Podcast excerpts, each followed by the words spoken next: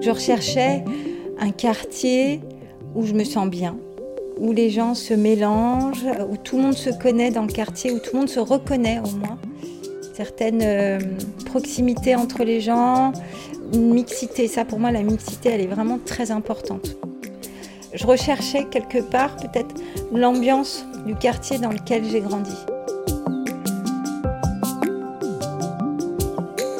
Vous deviez imaginer une photographie représentant le quartier où vous avez grandi, à quoi ressemblerait-elle?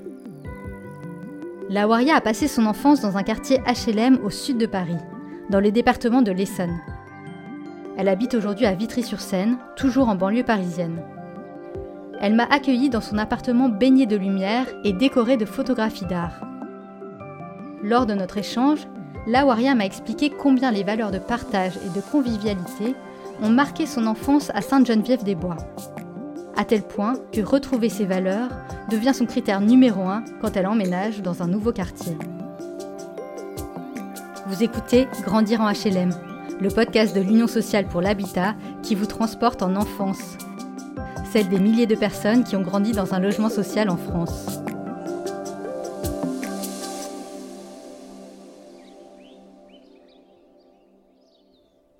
Je suis Lawaria, je suis euh, psychologue du travail et ergonome, j'habite à Vitry-sur-Seine et j'ai 44 ans. J'adore l'art, plus particulièrement la photographie. J'adore ce médium. Pour moi, il est accessible à tous. Alors, euh, je pratique pas la photo, mais euh, j'adore la regarder, l'observer, l'analyser et faire soit des festivals ou des expos. Mon quartier qui s'appelle Port à l'Anglais. C'est un quartier très populaire avec une grande mixité.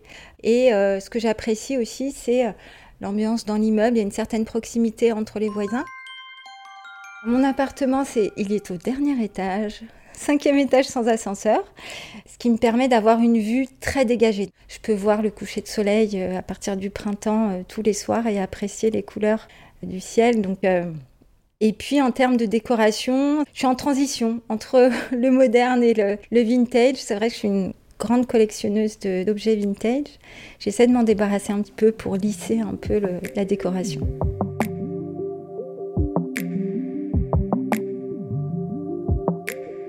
Je suis née à Neuilly-sur-Seine et à l'époque, mes parents vivaient euh, près de Montmartre, à Paris, dans une petite chambre de bonne à quatre, parce qu'il y avait mon grand frère. Et puis, à l'âge d'un an, on a déménagé pour aller s'installer à Sainte-Geneviève-des-Bois, dans l'Essonne, dans un quartier HLM. Alors c'est un quartier avec euh, quelques grandes tours de 10 étages et puis d'autres tours de 3 à 4 étages. Et la zone Anne-Franck, c'était des petits immeubles de 4 étages maximum. Nous, on vivait au rez-de-chaussée.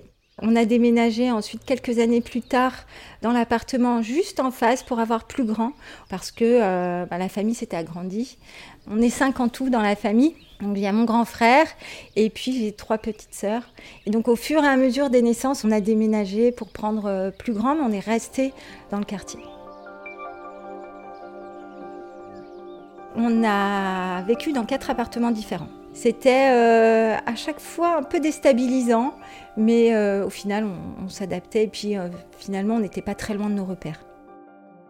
C'est vrai que les, rapports que j'ai eus les 10 ou 12 premières années côté rue Anne-Franck, donc les deux premiers appartements, là, c'est des liens beaucoup plus forts parce qu'on a grandi ensemble, on a joué ensemble, on a partagé beaucoup de choses ensemble. Donc du coup, encore aujourd'hui, quand euh, je croise mes amis d'enfance de cette zone-là, c'est vraiment pas pareil.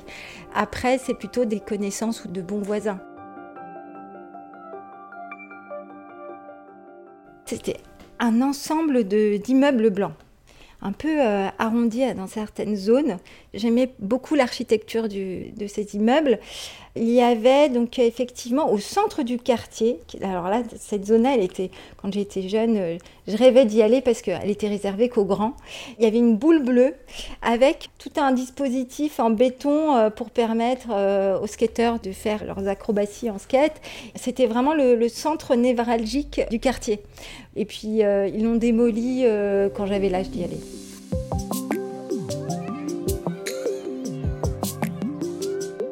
Il y avait des zones de jeu un peu partout, Alors moi je me souviens, il y avait un bac à sable à la sortie de notre immeuble. Il était immense avec des bancs en briques et on n'avait pas le droit d'y aller parce que c'était la litière des chats du quartier. Nos mères nous surveillaient par la fenêtre, elles faisaient en sorte qu'on n'y aille pas et si on y allait, elles n'étaient pas contentes. Il y avait plein d'arbres et quand on allait derrière les immeubles, là on avait un bel espace de verdure. Il y avait aussi, il y a toujours, le parc Pierre, un grand parc avec euh, des grands toboggans immenses et puis des animaux. Donc euh, on avait la chance d'avoir ce parc à proximité du quartier. C'était des appartements assez vastes. Je me souviens euh, ces grands couloirs. Il y avait vraiment la place ben, de s'installer, jouer, ranger également. Le premier appartement, je le revois encore. Il y avait le, salon et euh, je me souviens d'une grande tapisserie euh, que ma mère adorait, qui représentait une scène de combat. C'était très orientaliste et donc euh, c'était un, guerrier ou un soldat sur son cheval blanc. Puis il y avait une autre scène de, chasse aussi sur une autre tapisserie. Elle en avait deux comme ça, je les adorais. Il faudrait que je les retrouve, tiens d'ailleurs. Et puis Ma mère s'appliquait vraiment euh, là-dessus. Elle faisait elle-même euh, les housses de, coussins, par exemple. Et puis, euh, c'était un mélange entre une décoration orientale et occidentale. Elle était assez vigilante sur sa décoration, ma maman. Ma maman était assistante maternelle.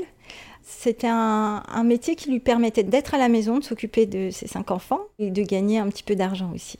Mon papa était ouvrier dans le BTP. Alors l'ambiance à la maison était très vivante. Il y avait du bruit tout le temps, pas de période de calme, malheureusement pour ma maman.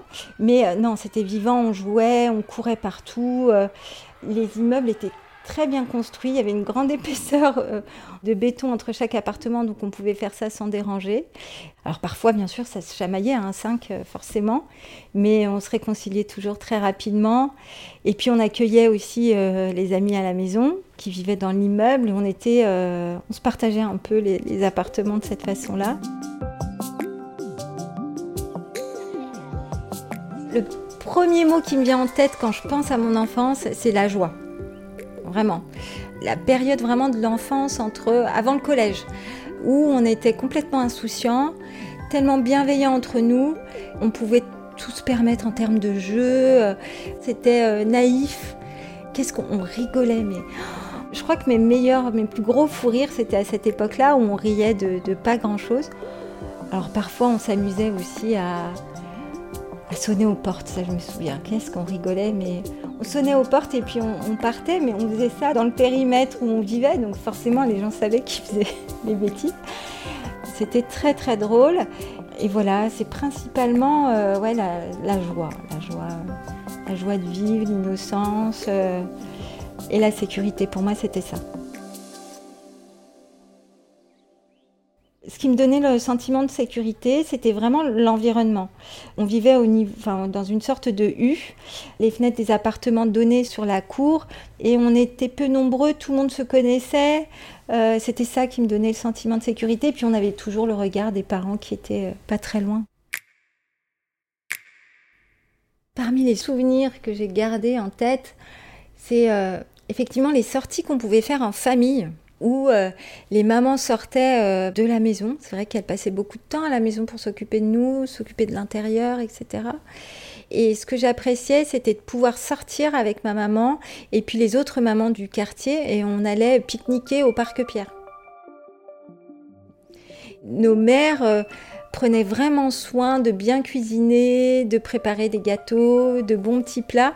Alors je me souviens des poivrons grillés qui se mange très bien froid. Donc c'était le repas parfait pour un pique-nique. Elle faisait le pain elle-même, donc euh, le poivron grillé avec euh, du pain maison, c'était juste délicieux. Elle pouvait très bien euh, s'organiser pour faire un, je sais pas, un poulet aux olives par exemple, et le maintenir suffisamment chaud jusqu'à l'heure de le servir, même en pique-nique. Donc elles étaient très organisées, elles avaient une organisation très pointue.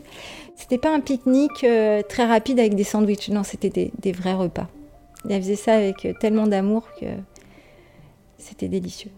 Puis de les voir un peu se détendre et sortir de leurs tâches quotidiennes, moi ça me faisait plaisir. Et même jeune, je le voyais déjà. Donc pour moi, c'était vraiment des, moments où, où, je pouvais m'amuser de façon partagée avec ma mère. On se réunissait surtout les étés quand on partait pas euh, en vacances.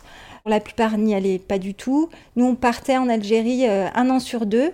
Et du coup, euh, le fait de ne pas partir, finalement, pour nous, c'était pas très important parce qu'on avait les copains qui étaient là. Pas très loin aussi de la rue Anne-Franck, il y avait le, le, club junior. Ils organisaient des sorties à la piscine, au lac de Bretigny tout était euh, organisé pour qu'on passe de bons moments quand, euh, quand on ne pouvait pas partir en vacances. Et puis plus tard, adolescente, là, il y avait un, espace euh, qui s'appelle le hall d'accueil. Ils organisaient soit des voyages, il y avait un studio de musique aussi, donc les artistes du quartier se réunissaient là-bas.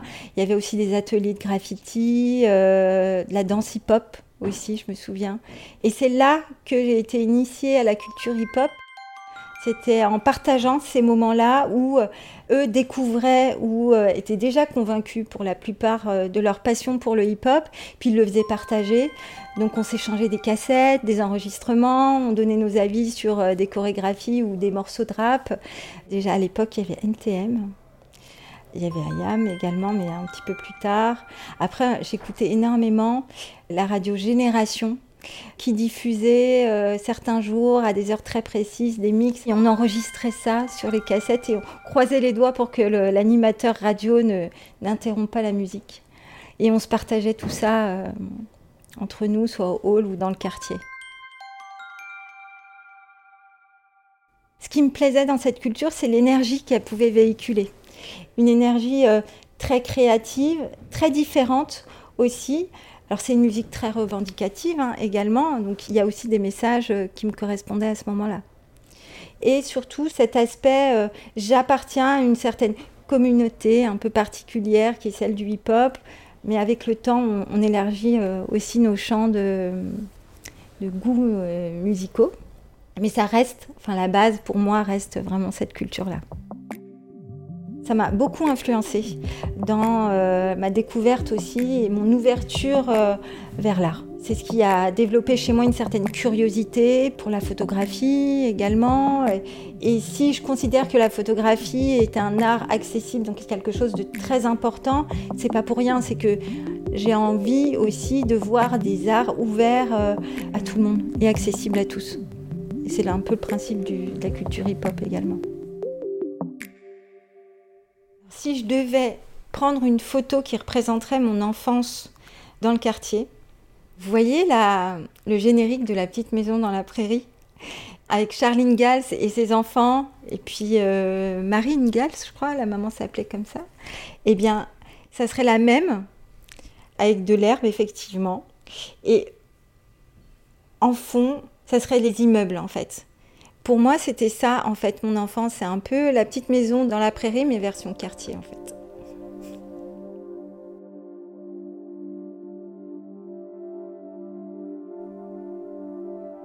Grandir dans un quartier en tant que jeune fille, en tant qu'adolescente ou jeune adulte, les choses évoluent, les choses euh, changent. À l'arrivée du, collège, je dirais qu'une séparation commence à se faire. Les garçons vont être ensemble, les filles aussi. Et là, les rapports changent, les règles du jeu changent. Les rapports deviennent un petit peu plus compliqués, plus durs. C'est les premières insultes. Quand on reçoit ça, on ne comprend pas forcément déjà. Et euh, ben, on se dit, ben, si on m'insulte, je dois aussi euh, préserver ma réputation, donc je, ne vais pas me laisser faire. Donc ça va être des, situations comme ça, où là, on est, euh, en tant que femme, et en tant que femme, n'ayant pas de, grand frère, parce que mon grand frère est, handicapé, donc forcément s'il m'arrivait quelque chose, mon grand frère ne pouvait pas venir me défendre et les, gens le, savaient. Donc euh, j'ai dû déployer et me développer comme ça en ne me laissant pas faire. Ça forge un caractère, hein. c'est montrer euh, que voilà, faut pas venir nous embêter, faut pas venir embêter euh, mes sœurs. Euh. pour moi, ça a été assez particulier hein, euh, de devoir changer de mode relationnel. Mais c'était très à la marge, hein. c'était pas quelque chose qui marquait mon quotidien, mais ça a ponctué mon passage à l'adolescence. Cette carapace que j'ai développée, je l'ai conservée longtemps. C'était mon mode de fonctionnement, donc toujours avec, bien sûr, euh, ma base, elle est très très bienveillante. j'ai été entourée de gens très bienveillants, très gentils euh, pendant mes premières années. Donc ça, je l'ai conservé. Et j'ai conservé également cet aspect-là où euh, ben, je ne dois pas me laisser faire. Et parfois, si ça doit passer par le rapport de force, eh ben, on y va. Ça m'a beaucoup aidé à l'âge adulte pour faire face au sexisme. J'ai un exemple c'était l'époque où je ne travaillais qu'avec la jante masculine dans l'industrie, donc euh, j'intervenais en réunion pour passer des messages de prévention. Et euh, je me souviens d'un moment où, euh, où j'entends une phrase sexiste assez violente. Tout le monde discutait. Et là, de façon très ferme, je demande le silence. Et donc là, tout le monde m'écoute. j'ai dû déployer une certaine énergie, une certaine force et une certaine fermeté qui a installé le silence dans la salle. Et là, je vise euh, l'homme qui avait euh, fait sa remarque euh, sexiste et je lui demande de répéter pour que tout le monde entende. Il était très gêné s'il avait pu se disparaître à ce moment-là. Il dit non, non, mais répète parce que c'est très intéressant, je pense que tout le monde veut l'entendre et moi je veux l'entendre de façon très claire pour être sûre de ce que tu as dit. Et là, ça a glacé tout le monde. J'ai plus entendu un mot, j'ai terminé mon intervention. Je pense que mes messages de prévention étaient passés à ce moment-là, en fait. Mais très vite, avec le temps, on se rend compte que ça ne peut pas marcher euh, dans certaines circonstances. Donc, je continue à m'affirmer, mais de façon différente. Donc, il a fallu que je me détache de ce mode de fonctionnement qui pouvait être mal compris, même si euh, c'était pas non plus la plus grande partie de ma personnalité, pas du tout. C'était une petite facette, toute petite. J'ai quitté le quartier vers l'âge de 23 ans, vers la fin de mes études de psychologie, et je suis allée vivre dans le privé. J'ai élu domicile à Vitry-sur-Seine il y a 4 ans. Je recherchais un quartier où je me sens bien, où les gens se mélangent, où tout le monde se connaît dans le quartier, où tout le monde se reconnaît au moins certaines euh, proximités entre les gens, une mixité. Ça, pour moi, la mixité, elle est vraiment très importante. Je recherchais quelque part peut-être l'ambiance du quartier dans lequel j'ai grandi. Un exemple, euh, si je pars en vacances, ben, c'est mes voisins qui viennent donner à manger à mon chat et je leur fais entièrement confiance. Et puis inversement, quand eux partent, ils me préviennent, voilà, on part de telle date à telle date. Est-ce que tu peux jeter un œil de temps en temps Et puis ça va être des sourires, tout simplement, quand on se croise dans la cage d'escalier. L'anonymat, pour moi, ça me gêne énormément. Donc pour moi, c'est important d'avoir ce type de repère.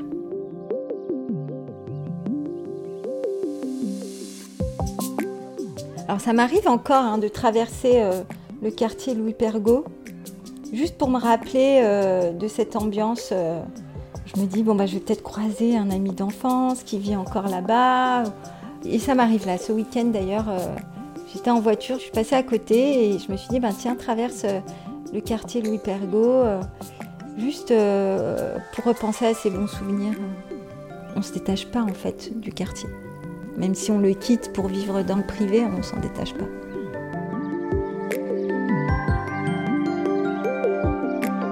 Venez d'écouter Grandir en HLM, un podcast de l'Union sociale pour l'habitat, produit par Louis Créative, l'agence de création de contenu de Louis Média. Je suis Jeanne-Marie Desnos et j'ai tourné et monté cet épisode. Alice Carviel l'a réalisé et mixé sur une musique de Hans Berger. La production est supervisée par Kenza Elalhok. Merci à Lawaria qui nous a ouvert les portes de son logement et a accepté de témoigner. À bientôt! thank you